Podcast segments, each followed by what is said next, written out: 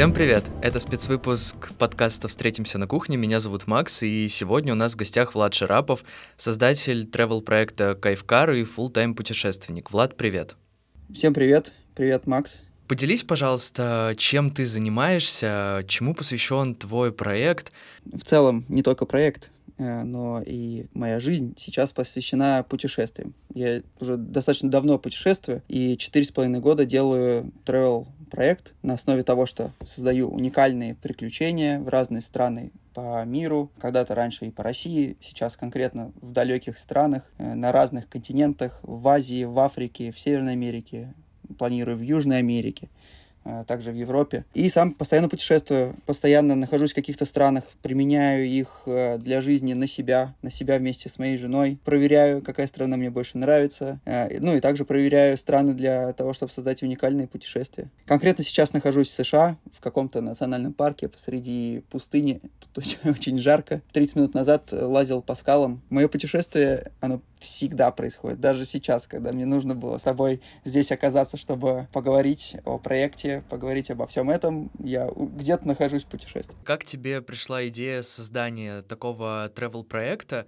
Э, потому что, как мне известно, мне тут рассказывали коллеги, что ты до этого работал тоже в компании и как бы не сразу перешел в travel проект на собственное направление. Поделись, как, э, как ты на это вообще решился?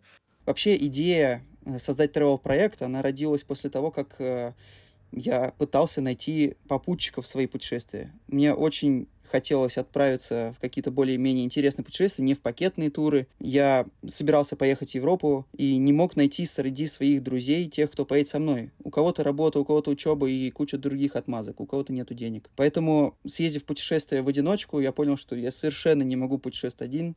Мне всегда нужна компания, чтобы делиться эмоциями, ну, разделить эмоции во время путешествия, когда посещаешь всякие новые локации. Именно поэтому задумался о том, как э, найти попутчиков. Создал для этого инстаграм-аккаунт, где начал обозревать будущее путешествие, в которое отправляюсь. И друзья друзей подписались на меня, когда я, или даже когда я делал это в своем инстаграме в личном. Друзья друзей мне начали писать, типа, о, Влад, круто, хочу с тобой на Ибицу поехать. Первое путешествие у меня в составе travel проекта было на Ибицу. И я даже бы никогда не подумал позвать этих ребят э, с собой в путешествие. А это были какие-то мои старые друзья. И мы провели это путешествие. Я все это показывал в своем отдельно созданном инстаграм-аккаунте, который как бы подразумевался для того, чтобы искать дальнейших попутчиков. Но в итоге популярность такая пошла, что там сразу же после первого путешествия 600 человек подписалось. Это друзей друзей. Стали просить, Влад, сделай еще какое-нибудь путешествие. Я сразу же отправился еще в одно путешествие, еще позвал людей. То есть как поиск попутчиков. Ну, а потом из-за того, что это хобби меня просто затянуло. Я, да, я параллельно работал, все время сидел в офисе,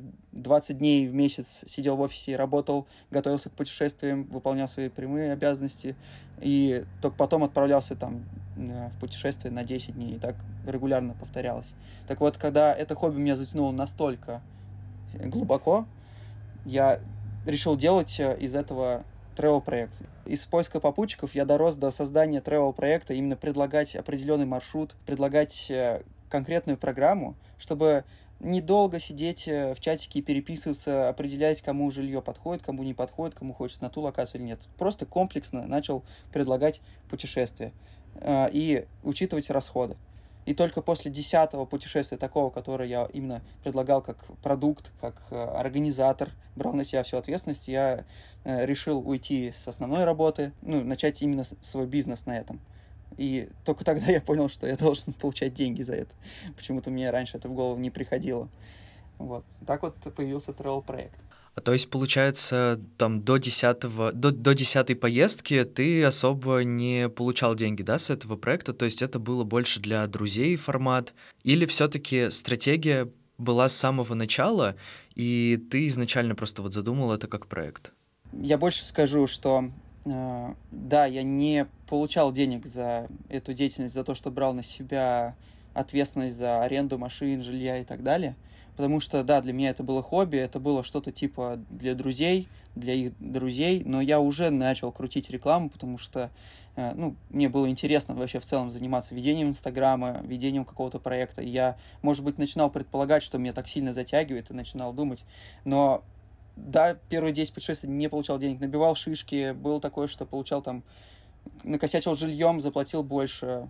Было такое, что там получал штрафы, ну, какие-то дополнительные платежи, которые не учитывал, или мы там перерасходовали денег на питание, на еду, которые я тоже включаю. И часть путешествий у меня в, ноль были, там только мои перелеты отбивались, часть путешествий были такие, что там, может быть, 10-20 тысяч рублей оставлял, а часть путешествий были такие, что минус 20 тысяч минус 30 тысяч. И самый рекордный у меня было минус 125 тысяч рублей. У меня там была целая совокупность ошибок. Ну, там, проблемы с жильем, не вовремя не зачекинился, не оставил информацию о себе и о своей группе. Нас там слили жилья, день в день искать.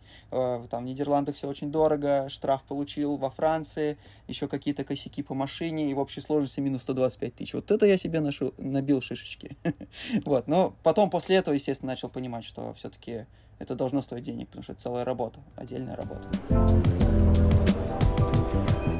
Количество стран, в, которым, в которых я был лично, э, и количество стран, в которых я был вместе с э, группами, с ребятами, со своими путешественниками, практически не отличается.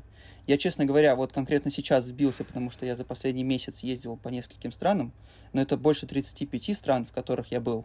И количество стран, в которых я был с путешественниками, наверное, может быть, 25 или 30. А страны совершенно разные по миру. То есть э, мы там были в Исландии несколько раз с ребятами, в Норвегии, были на другом конце мира, в Африке, в ЮАР, также путешествовал на Бали, на Шри-Ланке, в Азии.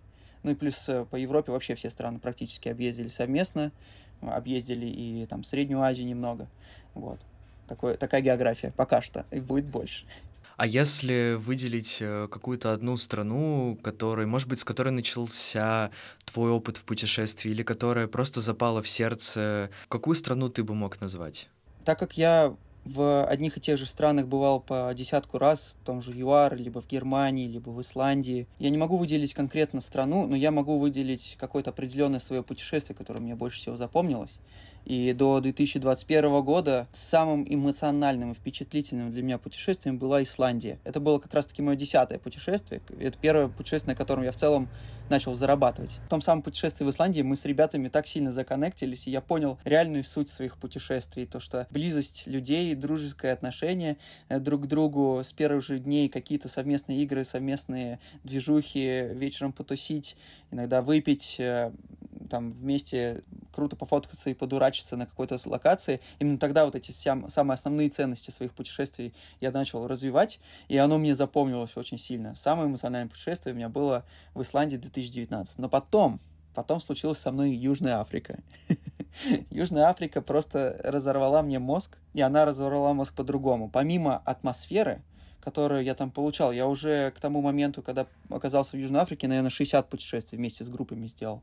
И помимо атмосферы, меня разорвало, когда два океана, горы, всякие животные, пингвины, акулы, киты одновременно в одном путешествии. Плюс там мы ездили на сафари в пустыню, где видели там разных совершенно животных, я уже не помню какое количество. Плюс мы ездили на доме на колесах останавливались на вилле в центре Кейптауна. И вот эта совокупность локаций, природы, плюс то, что это было уже не первое мое путешествие в Южную Африку, а я уже чувствовал себя в своей тарелке, и мы с ребятами очень сильно законнектились. Я знал самые важные поинты в путешествии, где будут самые эмоциональные моменты, и ну, делился своей энергией там, естественно, в ответ получал энергию от ребят, и вот это было крутяцкое путешествие. Ну, типа, вот сейчас я точно помню, ЮАР, 2021 год, это там мой третий заезд, по-моему, в ЮАР уже, и вот тогда, с того момента это прям очень крутое путешествие. Супер. На самом деле, послушал твои рассуждения о ЮАР, и думаю, блин, как я тоже хочу поехать туда. Э, когда-то очень давно я был в той стране, в пустынях, но все-таки не видел этой изнанки. И, слушай, ты так классно рассказываешь, э, прямо видно, как ты передаешь свою энергетику даже в эти слова. Наша коллега Юлия Черепанова из э, агентства Сеттерс, она с тобой ездила, и я видел в Инстаграме все эти картинки, и мне казалось, что действительно а, ощущение, что твой проект, он строится не как остальные проекты именно на концепции путешествия, а именно на вот этом вот э, сообществе, комьюнити людей, которые выстраиваются вокруг него. Я могу быть неправ, если так, то поправь, но это действительно прямо передается через экран. Это очень здорово. И, наверное, мой вопрос э, будет как раз-таки с этим связан. Как ты думаешь, э, какие главные, там, например, две или три эмоции должен испытать любой человек во время путешествия, на твой взгляд? Я ворвусь э, с ответом и на предыдущее даже отвечу. Ты сказал про то, что очень важно то, что дружеская атмосфера создается среди ребят. Я очень сильно вкладываюсь. Ты говоришь то, что передаются эмоции о том, как я рассказываю о путешествии, передаются эмоции там в моем инстаграме или через картинки. Это, это так и есть. Я делаю большой упор на этом, потому что Э, я понял ценность. Мне ребята в путешествии говорят об этом, то, что Влад, круто, ты делишься эмоциями, ты делишься там своей энергией, отдаешь ее в путешествии, также это видно через Инстаграм. Я понимаю это. Э, естественно, ну, блин, да мне самого прет получать вот такие комменты, как только что ты мне сказал. Не будучи в моем путешествии, ты уже зарядился отчасти э, тем, как я рассказываю, зарядился отчасти Э, какой-то моей атмосферой. Отвечая на твой вопрос по, про две-три эмоции, которые испытывает человек в путешествии, чтобы он понял, что оно состоялось, э, я тут выделю несколько моментов. Ну, одна супер эмоциональная штука, это путешествие был какой-то особый закат, особые, там, не знаю, полежали, посмотрели на звезды, либо какой-то особо чуткий момент э, для души. Это очень запоминающаяся эмоция, особенно если она находит, ну, если это происходит с красивым видом на океан, либо э, там, где видно тысячи звезд вдали от населенных пунктов и так далее. Вторая эмоция, которая э, особо запоминается людям, ну, на основе того, как у меня это в путешествиях происходит, когда там 8 человек неделю вместе живут, веселятся, тусят и так далее, это люди. Люди — это тоже эмоции. И когда Э, все вместе уже там на третий, на четвертый день, когда начались вот эти приколдесики между всеми. вот. Люди, когда ребята приезжают э, на локацию, и они вот уже на таком коннекте вместе там что-то там веселятся. Вторая эмоция, очень важная для, для крутого путешествия, это коннект с людьми. Третья э, эмоция — это удовлетворение комфортом в путешествии. Я тоже делаю на этом акцент. А, и это не только про то, какая мягкая там кровать или какой классная, какая классная вилла. Это важно, да, классная визуал, визуал, классный визуал виллы. Ребята могут говорить о том, что да ладно, пофигу нам, типа, где мы поспим. Не, неправда. Если э, есть суперкомфортное жилье, оно было красивым, э, комфортное перемещение, и когда человек совершенно не парился, получается, что он, э, приезжая с путешествия, вспоминает еще и эту эмоцию. Блин, мне было комфортно, я не парился, меня возили. И... А это еще и было по-дружески, с ребятами задружился. А это еще и были какие-то суперпоинты, когда мы там залипали на закат, на, на горы, на звезды. Вот три эмоции, это вообще просто... Ну, а потом еще миллион эмоций накладывается от количества увиденных локаций, животных, природы или еще чего-то. Супер. Вот ты так рассказываешь про то, что ты стараешься делать э, туры комфортными, подбирать локации, э, чтобы как раз-таки снова посмотреть этих животных. Скажи, пожалуйста, как ты готовишься к этим путешествиям? Ты отдельно от группы ездишь по этим местам, выбираешь лично, или это все делается с помощью интернета? Разные путешествия разная подготовка. Могу сказать, что когда я только начинал, у меня не было возможности или бюджета поехать заранее в какую-то страну, разведать ее и так далее. Интернета было достаточно. Почитать статьи на нескольких изданиях, плюс открыть Google карты, э, открыть какие-то видосики на YouTube, сложить картинку из этого всего. Это нормальный вариант. Потому что если это страна, в которую ты отправляешься, достаточно продвинутая и достаточно много информации о ней в интернете, да, там можно много посмотреть чего на картах, а я работал с картами, с географическими сервисами, и для меня очень легко сложить эту картинку, как будет э, вживую, если вот я смотрю сейчас на, с карт, на карты сверху. И если не ехать на разведку заранее, как я это делал, то я прорабатывал все настолько, что там планировал, какие будут парковки, где мы там подъедем, вот это платная парковка или нет. Вот здесь вот центр города можно заезжать или нет. А вот лучше заехать с этой стороны в городок, потому что там красивый вид будет там просто даже из окна машины. Или вот с этой стороны. Вот, то есть такие мелочи можно заранее подготовить. Но есть страны, в которых так не сделаешь. Либо когда я планирую путешествие более высокого уровня, проработки. Например, вот э, Япония. Совершенно другой мир, совершенно непонятное для человека, который жил в другой части мира, то, как там устроена жизнь у людей, как устроено движение и так далее.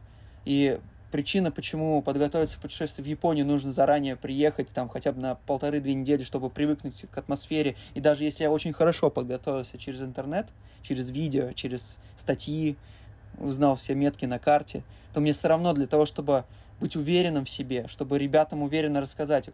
У меня есть высокий опыт наблюдения в разных странах. Это даст мне возможность очень круто провести путешествие, даже будучи там коротенькое время в стране. Но это касаемо Японии или какой-нибудь, может быть, африканской страны или какой-нибудь азиатской страны. Касаемо, может быть, Южной Америки. Таких сложных стран, где реально нужно понимать местный менталитет и так далее, для того, чтобы перенести эти эмоции, передать эти эмоции путешественникам. И вот в Японию я собираюсь осенью поехать заранее. Но, естественно, для того, чтобы это сделать, нужно огромный бюджет там на две дополнительных недели до того, как начнется путешествие с группой, мне нужно там 300 тысяч, 400 тысяч рублей отложить, э, купить билеты туда, прилететь заранее, поездить э, очень быстро по всей стране, еще не, усп... не сильно задолбаться, чтобы потом с ребятам эти эмоции отдать. Вот, но это все серьезная подготовка. А вот э, как раз-таки к вопросу о таком раннем планировании я видел, что в своем телеграм-канале ты анонсируешь заранее все поездки, уже начинаешь набирать группы, и сегодня увидел, что у тебя там на некоторые даже осенние поездки уже почти не остается мест. Вот если не секрет, есть ли у тебя какое-то планирование на год поездок? Есть ли какой-то, может быть, бизнес-план, какой, какие-то, э, не знаю, цели для развития, или ты подбираешь э, какое-то количество поездок лимит на год, и потом уже думаешь, куда бы ты хотел позвать ребят э, поехать, попутешествовать? Слушай, отличный вопрос, мне нравится, потому что у, у ответа есть две стороны, и первая сторона, если со стороны ведения бизнеса, естественно, нужно думать о том, как спланируешь свой год, потому что нужно не только путешествовать, успевать там полечиться, отдыхать и так далее. Соответственно, вроде нужно планировать наперед, на год, э, и да это даже легче ну, как бизнесу легче продать путешествие, которое заранее, люди, которые построили отпуск там когда-то еще давно забили, ну, то есть наперед намного легче. И я понимая все это, делаю наоборот.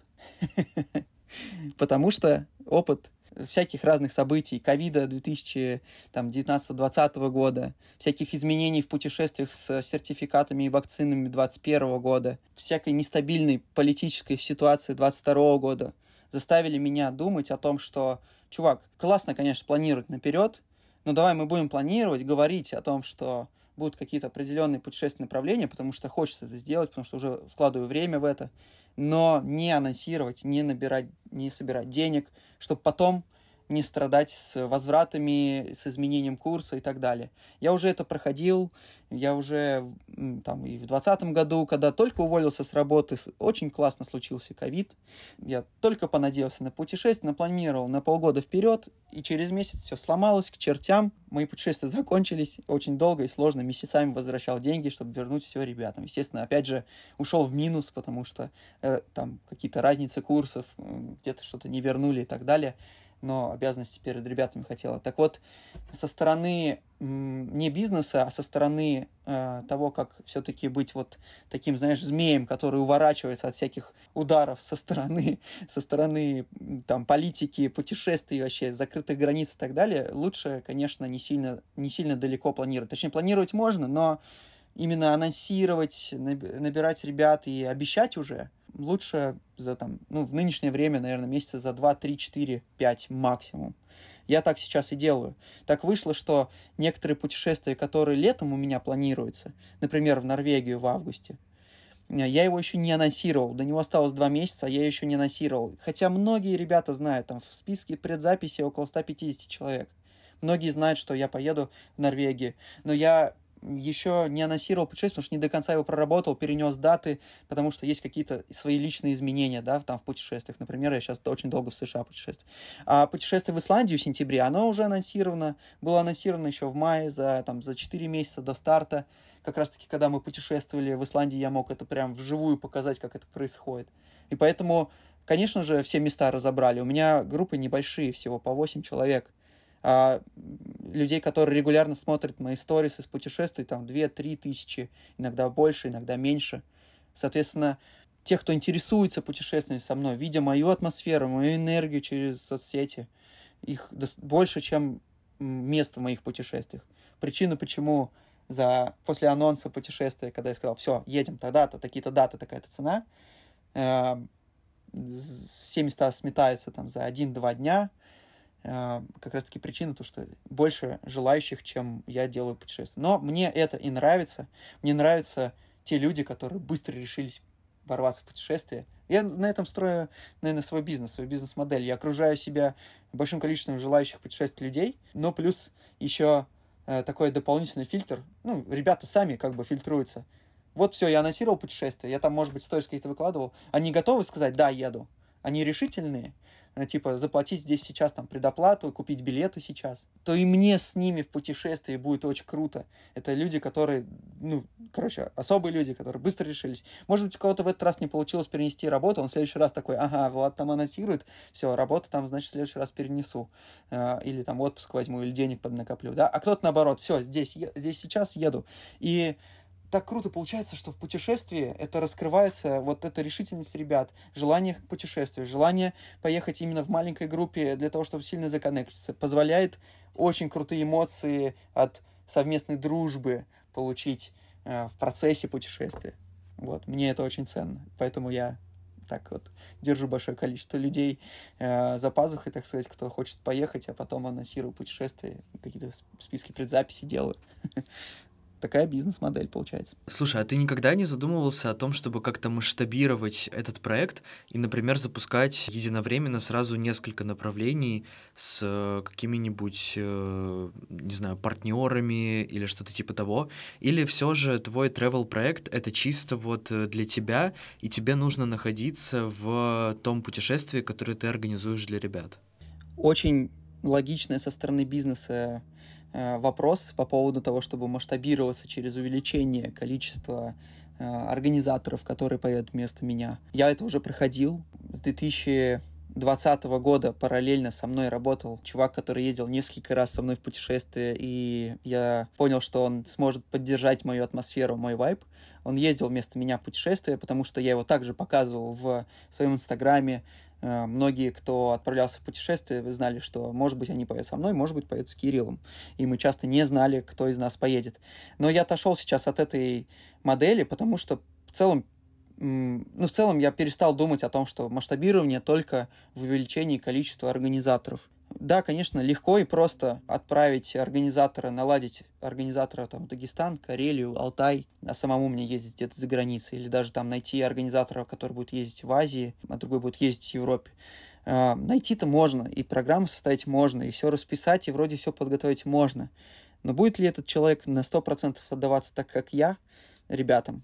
Я знаю, что в какие-то моменты может, а в какие-то моменты нет, потому что, ну, эмоции людей и даже лидера группы, организатора в одну часть года одни, а в другую часть года другие. Вот. У меня намного больше ответственности перед всем проектом. Именно поэтому, когда только я езжу в путешествие, э, это не влияет на качество путешествия. Потому что неважно, я устал или нет, я все равно пытаюсь по максимуму отдаться ребятам, а, соответственно, я знаю, что если я отдаю свою энергию, я получаю восторженные отзывы, восторженные эмоции. Ребята со мной дружат, мы со всеми дружим, кто ездил со мной в путешествие, и они потом повторно еще раз, еще раз, еще раз едут. Получается, что мое масштабирование немножко тормозится тем, то, что я не набираю много организаторов в разных частях мира, хотя мог бы это сделать, и количество продаж позволит мне это сделать. Я просто делаю более эксклюзивные путешествия за больший ценник и нивелирую тем, что мои путешествия могут стоить дороже, потому что я сам свою энергию даю. И в оригинале э, ребята, когда смотрят мои соцсети, они смотрят за мной, за моими эмоциями, за, то, за тем, что я передаю. И они ожидают, что увидев мои эмоции там в США, если они поедут со мной куда-то в другую часть мира, в новую совершенно, где я, например, еще не был, и они ожидают, что я точно такие же буду эмоции отдавать, передавать. Соответственно, ну, как бы я держу слово. Если вы отправляетесь с Кайфкар Travel, там, моего имени, да, там, проект Кайфкар Travel-Влад Шарапов, то и э, ну, ребята хотят видеть меня и, соответственно, получать эмоции от меня конкретно. Мне это ценно, я просто буду ставить э, больше цену, чтобы э, как-то отбивать все расходы, чтобы содержать свою команду за спиной, потому что у меня есть команды, которые помогают мне масштабироваться. А вот расскажи, пожалуйста, про это поподробнее. Это не такая темная сторона Луны, неочевидная. Какая у тебя команда, чем она вообще занимается? Да, ты прав, это точно темная сторона Луны, которая неочевидна, и многие о ней не знают. Я пытаюсь иногда рассказывать, но буду делать это чаще и больше. Так вот, моя команда за моей спиной состоит из нескольких человек всего лишь. То есть я полноценно называю команду из э, четырех-пяти человек, которые за моей спиной вместе со мной. Конечно что больше, больше всего задач я выполняю. Моими задачей является это съездить в путешествие с ребятами, провести, получается, создать контент во время путешествий, создать само путешествие, то есть продумать, запланировать, что-то забронировать, заняться вопросом ответов. Я всем лично отвечаю на сообщения в, да, во всех мессенджерах, потому что, ну, это первый этап э, близкого контакта, чтобы потом друзьями стать в путешествии. Если я лично буду, а не какой-нибудь менеджер будет отвечать. Вот. Еще какой-то ряд задач, можно долго описывать. Но также у меня есть помощники. У меня есть чудо travel няня, я ее так называю, Настя. Человек, который также занимается вместе со мной параллельно планированием путешествий. Мы чуть ли не каждый день на созвоне, разрабатываем путешествия, я могу дать ей задачу найти жилье в таких-то в таких-то локациях, либо прикинуть, как э, связать такие-то локации. Ну, финально потом, конечно же, отредактировать, вот. Ну, плюс принять решение, какое жилье все-таки забронировать. У меня опыта чуть больше, чем у нас, потому что я в этом жилье нахожусь потом в путешествии. Вот, но она очень сильно разгружает меня также по коннекту с ребятами уже в процессе, когда они уже вписались в путешествие. То есть Настя помогает им там купить билеты, подготовить визу, визы, записаться на подачу виз, там, Шенген, например, и так далее. То есть это какая-то такая работа по организационке, которая уже вроде бы через меня все проходит, но также и Настя как помощник личный, индивидуальный каждому путешественнику. Это очень крутая опция для моих путешественников.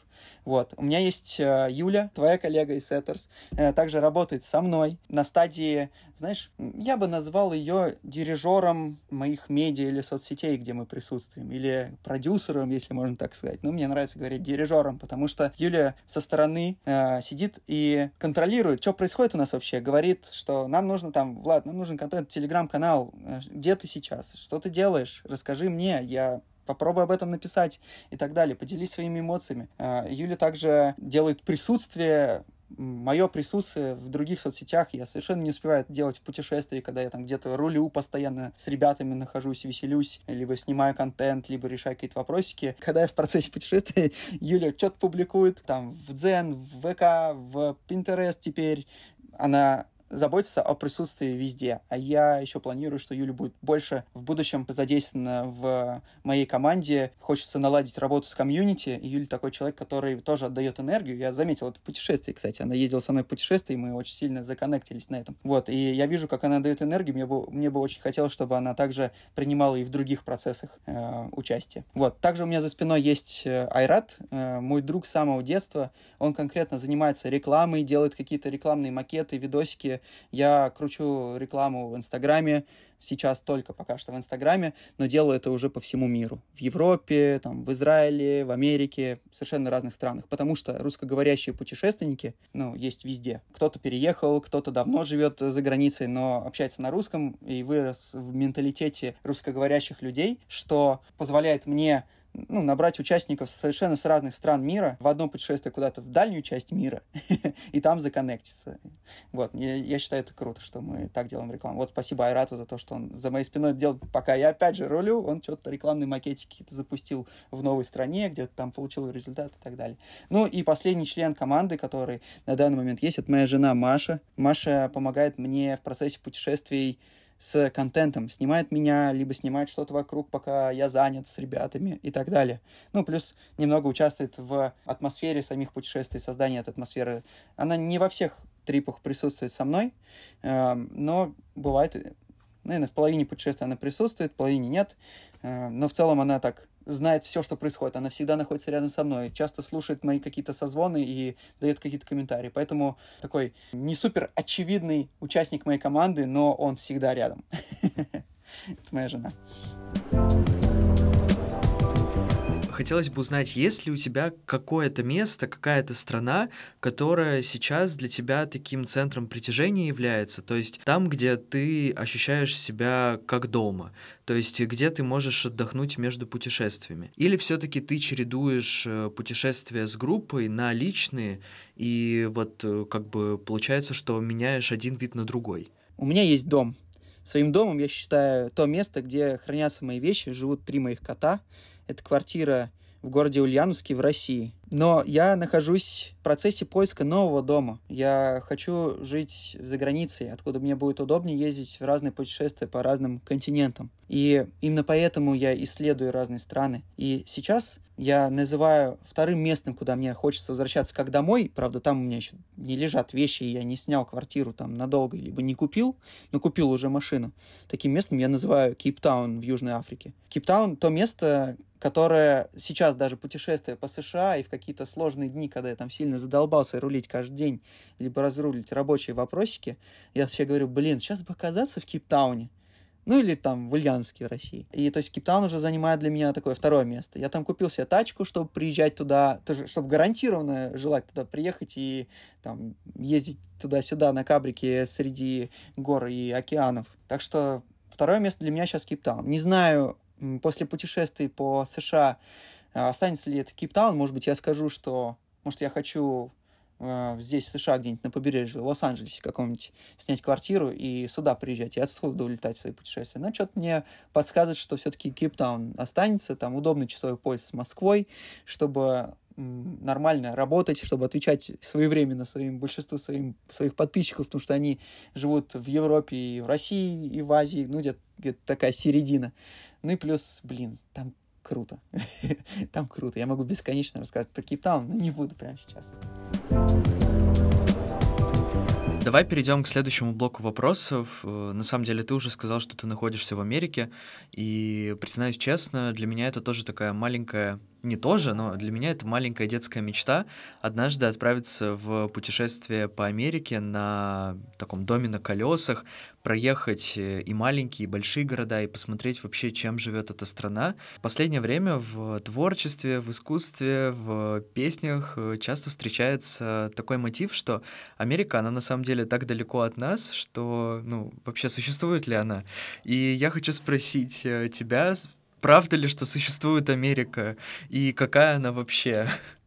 Макс, да, Америка существует, и я тебе хочу сказать, э, ты сказал, что твоя мечта маленькая, сделай ее большой потому что путешествие в Америку, то, что ты сказал, отправиться от одного побережья до другого на доме на колесах, это не маленькое путешествие, это большое. И соответствующее тебе тоже стоит так сделать, потому что это большая мечта, к ней нужно стремиться, очень долго готовиться по финансам, по визам и так далее. Так вот, Америка существует, и я сейчас нахожусь здесь уже три или четыре недели, успел побывать на двух побережьях. Не то чтобы я очень много специально туда-сюда езжу, но так вышло, что я побыл в большом городе Нью-Йорке, мегаполисе, со своей очень крутой атмосферой. Я отправился через несколько штатов, ну, со своими небольшими целями купить дом на колесах. Э, отправился через несколько штатов, э, там, Пенсильвания, Вирджиния, Вашингтон, э, и посмотрел жизнь небольших городов, посмотрел жизнь деревень, мы останавливались несколько раз э, с Машей в очень уединенных местах. То есть вот тупо там на ферме, где-то очень далеко. Было такое то, что мы остановились в Пенсильвании э, рядом с э, зоной обитания амишей. Это такой народ э, в США, который не признает технологий, не пользуется электричеством, гаджетами и машинами, ездит на повозках и занимается сельским хозяйством. Причем сельским хозяйством они занимаются без тракторов, тоже с лошадьми. Короче, свои приколы у людей. Это было прикольно наблюдать, что я в трех часах от Нью-Йорка увидел совершенно какую-то другую Америку, сельскую. Вот. Я успел побывать э, в парках аттракционов, называют же американские горки. Так вот, я понял, почему они американские. Черт побери. Очень, очень крутое развлечение, оказывается, эти парки. Парки аттракционов, парки киностудий. Неделю назад э, я прилетел в Лос-Анджелес на другое побережье. Просто выполнить еще один свой поинт, что вот надо в Лос-Анджелесе побывать, покататься по городу, так как делал это в GTA 5, катался там на кабрике, жил э, в районе Голливуд, а в GTA это Вайнвуд, и типа смотрел на город, там все дела, короче, выполнял свои какие-то детские вот эти э, челленджи, когда играючи на компьютере или смотря панорамы на Google картах, я оказался в реальности тут. Вот, США существует, блин, и она разная. И почему формат дома на колесах очень удачный для того, чтобы посмотреть разные города и маленькие, большие, и разные природные зоны, потому что, блин, здесь все меняется. Может быть, не так быстро, как в Исландии, потому что там буквально за гору заезжаешь, и там хоп, и природа поменялась, там что-то какие-то другие горы и так далее. Вот, то здесь, конечно, расстояние побольше, страна огромная, и нужно достаточно много времени, чтобы ее всю проехать. Вот, но даже несколько недель на доме на колесах на западном побережье, там из какого-нибудь Лос-Анджелеса отправиться в сторону национальных парков, в сторону Лас-Вегаса, в сторону пустынь, куда я сейчас еду, в сторону э, Гранд Каньона, либо Монумент Валли, знаешь, это такие столбы большие, красные, типа песчаные, прям посреди пустыни. Вот. А потом сделать крюк э, в Калифорнию, в Есемити, парк Секвоя с большими деревьями, либо, я не знаю, в Сан-Франциско приехать, и ты этим самым, проезжая по национальным паркам, будешь заезжать в маленькие деревни, наблюдать и за сельской жизнью, но также и посетишь большие, блин, это большая мечта. Я ее сейчас выполняю, я тебе очень советую в будущем. Супер, ты сейчас это все рассказывал про национальные парки, про пустыни. Я тут аж слезу упустил, потому что прямо картинки стоят перед глазами. Это настолько невероятно. И я пока что нахожусь в той позиции, что, ну, как бы Америка — это что-то за океаном, это что-то... Говорят, где-то есть Америка, как э, пела певица Монеточка. Наверное, следующий мой вопрос будет э, про вдохновение но как бы я думаю, что ты во время нашего разговора уже отвечал на этот вопрос, но давай сформулируем вообще, откуда ты черпаешь вдохновение и откуда ты мог бы посоветовать его черпать? Оно как бы такое двоякое, потому что есть э, вдохнов... вдохновение путешественническое, то есть это интерес любого человека, который желает э, путешествовать и узнать мир побольше, это отправиться в какую-то новую страну, либо иногда с периодичностью раз там какое-то количество лет возвращаться в какую-то страну, которая очень понравилась. Э, я черпаю от этого вдохновение. Я хочу ездить в новые страны, я хочу приезжать в некоторые страны, которых мне очень сильно нравилось, или вдруг мне, может быть, не знаю, э, захотелось, э, не знаю, какой-то французской атмосферы, я хочу за круассанами поехать да, на несколько дней там во Франции оказаться, да, или там в Италии оказаться, или вдруг мне очень нужно перезагрузиться на природе, хочется в Исландии. То есть путешествительское вдохновение, это желание путешествовать в новые и места, которые сильно вдохновляли раньше. Второе вдохновение — это те эмоции, которые я получаю в путешествии. Мне нужно вдохновение на трипы, на то, чтобы приезжать в страну. Я не слишком часто приезжаю в одну и ту же страну с группами, ну, то есть там могу три раза приехать, могу там пять раз за два года приехать, могу всего лишь там два раза приехать в какое-то направление. И вдохновение на то, чтобы вернуться еще раз с трипом, с участниками, с ребятами, со своими будущими новыми друзьями, оно от того, какие я получаю эмоции от ребят. То есть места те же, но эмоции, они разные. И а, опять же, если я отдаю эмоции, я вот там приехал, ребятам говорю, вот здесь крутой фотоспот, здесь вот так вот, а вот здесь давайте заземлимся, музыку послушаем, а вот здесь давайте вот то-то поделаем, а вот здесь давайте подурачимся. И э, не то, чтобы я это запланировал сделать с ребятами в определенном месте, я это могу делать по наитию, по вот по какому-то, ну просто вот от души так идет. Естественно, реакция ребят, она совершенно разная. С одними ребятами у нас там, там-то было веселье, а с другими ребятами в этом же месте у меня могло быть э, просто какой-то мы заземлились, и душевный момент был. И это круто. Я то есть я вкладываю эмоции и получаю эмоции. Короче, вот какой-то сам себя этим самым подпитываю. Это, кстати, одна из причин, почему я решил, что путешествие буду лично сам делать. Мне кажется, что в твоем ответе просто смычилось все то, что мы с тобой обсуждали. И, если честно, я тут на днях зашел в твой телеграм-канал и увидел пост, который меня натолкнул на следующий вопрос. Ты очень классно описал э, ситуацию, когда не хочется путешествовать. В своем подкасте я обычно задаю одним из таких последних вопросов своим э, гостям, что делать, если тебе не хочется работать. Но тебе я задам такой вопрос. Э, что делать, если ты приезжаешь в путешествие, ты уже здесь, но вдруг у тебя апатия, и ты не хочешь этого? Есть ли какие-то способы? Может быть, ты с этим уже сталкивался? Конечно же, когда я в путешествии с ребятами из группы, у меня, ну, практически не бывает. Я готовлюсь к э, путешествиям с ребятами из группы и как-то эмоционально освобождаюсь, чтобы потом э, у меня не было в процессе, что я не хочу с ними ехать, и я там хочу улететь. Ну, такое невозможно. Я несу ответственность, это работа, да? Вот.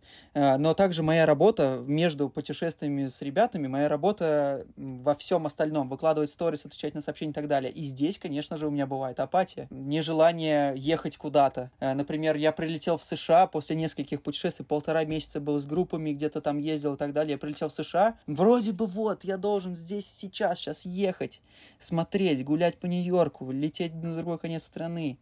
А я не хотел. Я не хотел не выкладывать сторис, я не хотел не отвечать на сообщения. Я был очень уставший, плюс еще и приболел.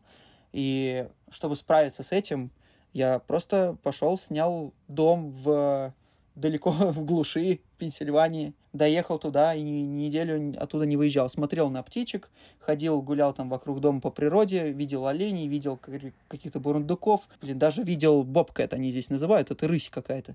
Вот. Говорили, что медведи тоже могут прийти. Ну, короче, я ушел отдыхать. Из-за того, что я не мог покинуть США и улететь домой котиком, посидеть дома в квартирке где-нибудь в Ульяновске или в Кейптауне, покататься на кабрике, я выбрал вариант э, как бы примерно того же самого, только в стране, где мне надо дальше еще путешествовать. Я просто заземлился в США где-то в глуши. Был бы я э, в ЮАР, и мне надо было там проводить трипы, там что-то готовить по работе, ну, я бы, скорее всего, на, там, на 3-5 дней, на неделю, может быть, уехал бы куда-нибудь туда, где нет сети, э, куда-нибудь подальше от цивилизации, от рабочих вопросов. А в России в целом прилететь в Россию в свою квартиру с котиками, это уже уйти от рабочих вопросов, потому что первые дни это точно просто ты такой, ва, все. Представляешь, путешественник, который регулярно находится, ну вот, где-то в разных странах мира, больше всего в перерывах желает оказаться в своей квартирке, в панельке, вот самый обычный, потому что, потому что, оказывается, это отдых, когда ты постоянно путешествуешь. Подкину тебе идею. Мне кажется, что если ты будешь организовывать туры на неделю в уединенный домик в Пенсильвании, где вы будете просто ходить и молчать, это будет пользоваться огромной популярностью среди людей из digital, потому что кого я только не встречу в офисе, все хотят уехать в тайгу поорать, а, просто а, отключить интернет на телефоне на неделю. Классная идея. Я, я думаю, что она точно может пользоваться успехом. И хочется тут сразу сказать, что я подумал о том, чтобы так сделать, но все-таки я такой человек, который дарит очень много эмоций э, и хочет переносить очень много experience ов из каждого путешествия. Вот. А уехать в тайгу ты можешь здесь сейчас, тебе всего лишь надо купить билет или просто зайти на какой-нибудь сайт, где какие-то домики сдаются. Тут больше в скорости принятия решения. Ты хочешь этого? Попробуй, раскинь все. Ну и коллегам передай. Вот. Давай, наверное, к последнему вопросу. Всегда прошу своих гостей э, описать свой идеальный рабочий или нерабочий день. Каким он тебе видится, каким ты его представляешь, и проживал ли ты его, на твой взгляд? Очень часто, мне кажется. Он, естественно, идеальный рабочий день размывается у меня тут э, о разные локации. Например, идеальный рабочий день, ну, допустим, мы в Азии, и у меня бывали такие дни, что мы, просыпаясь на Бали на какой-то вилле, не сильно торопясь, шли в какую-то очень вкусную кафешку, где ели смузи-боллы, потом, пока еще не жарко, э, купались где-нибудь в океане либо в бассейне на вилле, э, на обеде прятались под кондером, валялись и играли там в уна, не знаю, веселились. К закату выезжали на какую-то тоже чил э, локацию, либо на какой-нибудь водопад, а вечером шли, тусили, и это было моей работой.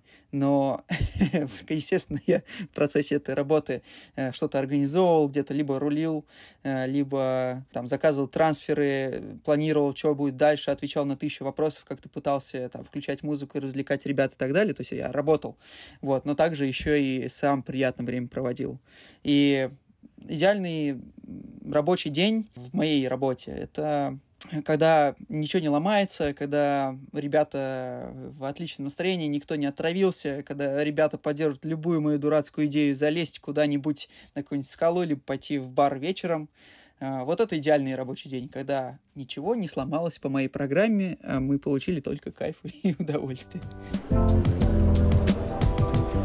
Ребята, пожалуйста, отправляйтесь в путешествие, покупайте билеты и езжайте именно не на отдых, а в путешествие, приключения. Конечно же, не каждая ваша поездка должна быть э, именно приключением, когда вы паритесь, ездите туда-сюда, посещаете какие-то локации э, и так далее, берете на себя ответственность. Иногда должен быть и отдых, но приключения очень сильно расширяют мир, ваши взгляды на мир, потому что до приключения, представьте лошадь, она вот ходит, у нее такие шоры есть, чтобы она видела только вперед, чтобы идти только вперед. И после путешествия вы та самая лошадь, у которой шоры раскрылись на 360. Вы увидели, как жизнь в мире идет по-другому у других людей в других локациях и так далее. И что-то приняли для себя. Это можно делать так, это лучше не делать так и так далее. Короче, путешествия наполняют. А вторая вещь, которую я хотел сказать. Если не хотите сильно париться за организационку и не брать на себя ответственность, не платить тысячи долларов депозитов за машины и не продумать программу, вы можете поехать с Skyfcar Travel. Точнее, лично со мной в какую-нибудь новую страну, будь то Япония, осенью 2023 года, либо весной 2024 года, когда сакура цветет. Будь то США, Burning Man в 2024 году, э, супер супер-супер путешествие, будь то ЮАР, про который мы уже говорили здесь, э, где мы там и к акулам в клетке погрузимся, и на вертолете полетаем, и на вилле поживем, и на доме на колесах поездим. Короче, up to you. Пишите мне, пожалуйста, в соцсети, либо смотрите, что я там делаю, потому что я надеюсь, поделиться с вами вот этим путешественническим энтузиазмом. И вы зарядитесь на свои личные путешествия, либо на путешествие со мной, или вообще посмотрите на мир по-другому. Макс, э, респект большое за вопросы. Мне было очень интересно порассуждать здесь о эмоциях, о том, как я вообще мыслю на счет своего проекта. Мне это было супер интересно. Так что до встречи.